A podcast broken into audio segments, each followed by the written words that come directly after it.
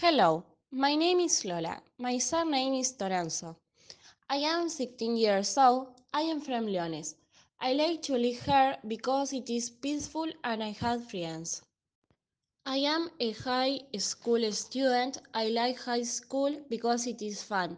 I study at the ESVA school. I don't work. I live with my dad, my mom, and my brother. My brother is tall and has dark eyes. I have a best friend. We meet in the kindergarten. She's fun. We like go to the park. I don't have a hobby, but I practice artistic gymnastics and aerial acrobats.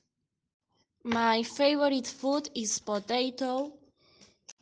In my free time, I like to sleep. My ideal vacation is on the beach.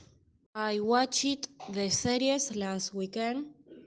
I study English in an academy for three years. I haven't planned for the future.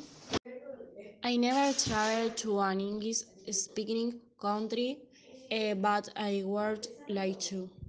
I think that English is something important and necessary for everything. I would like to corner other cultures. Bye bye!